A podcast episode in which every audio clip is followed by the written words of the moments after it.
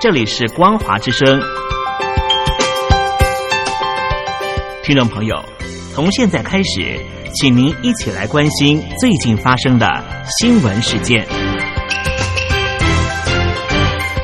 欢迎收听《光华随身听》。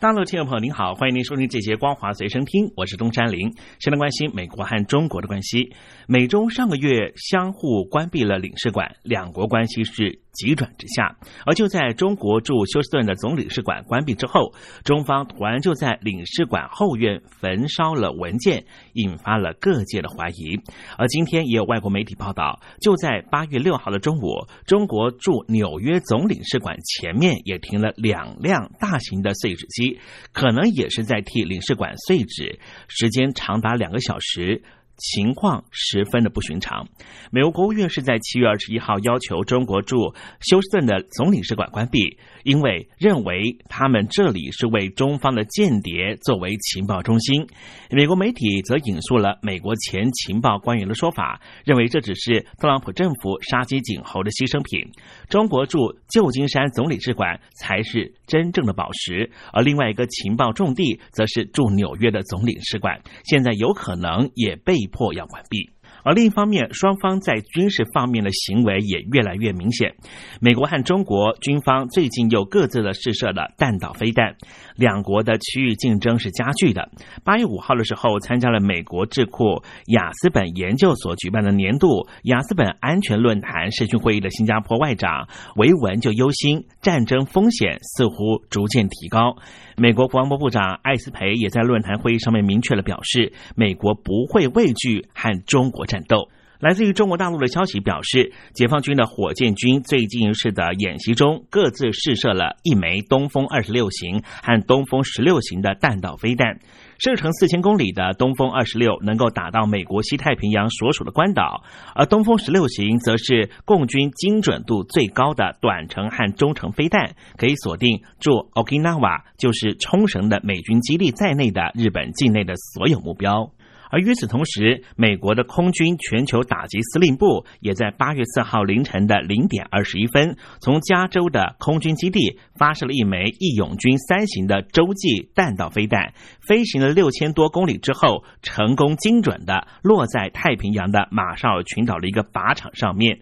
他们表示，这一次的试射和当前世界上的任何事态都没有关系，只是想要证明。美国的核武打击系统安全可靠又有效，能够让盟邦放心，并且有百分之两百的保证，可以吓阻任何想要攻击美国的敌对势力。也因此，美国国防部的部长艾斯培就在论坛上面特别表示，美国会全方位、更积极的抗衡中国，应该和中国战斗的时候，绝对不会畏战。五角大厦要确保的就是，美国要打就一定会打赢。虽然说美国国防部部长艾斯培的谈话显得剑拔弩张，不过我们也收到一个最新的消息：美国国防部部长艾斯培事实上就在昨天和北京当局的国防部部长魏凤和通了电话。他也表示说，对于中国在台湾和南海附近破坏稳定的活动，表达了忧心的立场。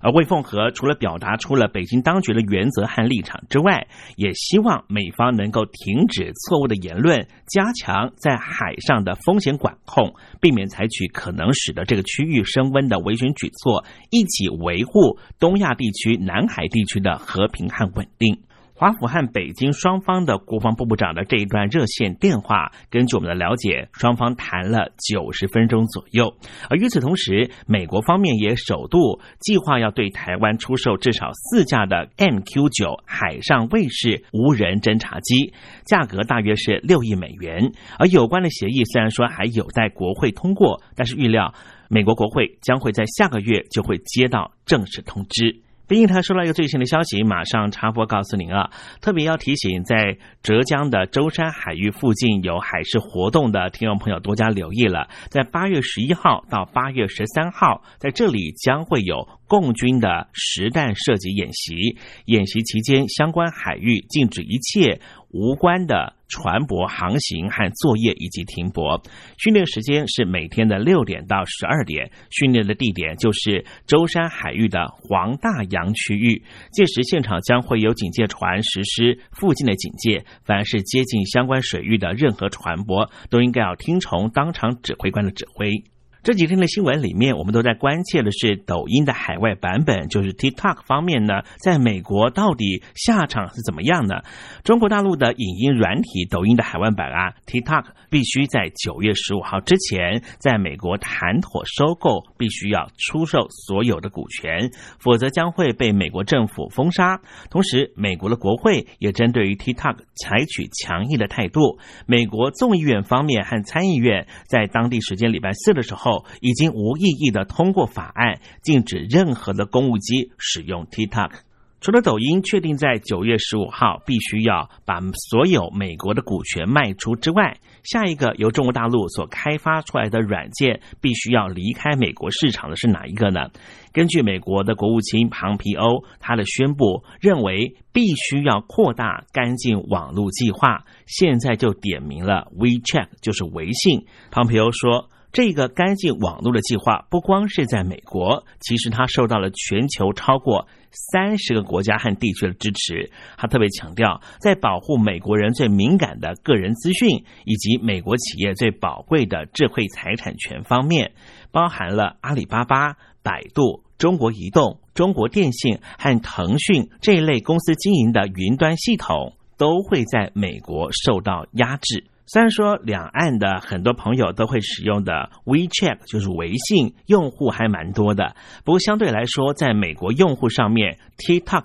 跟微信比起来，TikTok 是多的好多倍。可是美国的智库就是传统基金会的科技小组的召集人基清就说，它构成的威胁是一样的，因为北京当局把 WeChat 当成是政权的延伸。人权组织公民力量的创办人杨建礼说。根据他的了解，微信的总部有中共公安部门进入监控讯息，用户几乎都是放在中控的所有的监控网之下。不过，华府当局是不是会针对于 WeChat 采取非常直接的行动，就像 TikTok 一样？现在还没办法有最新的消息。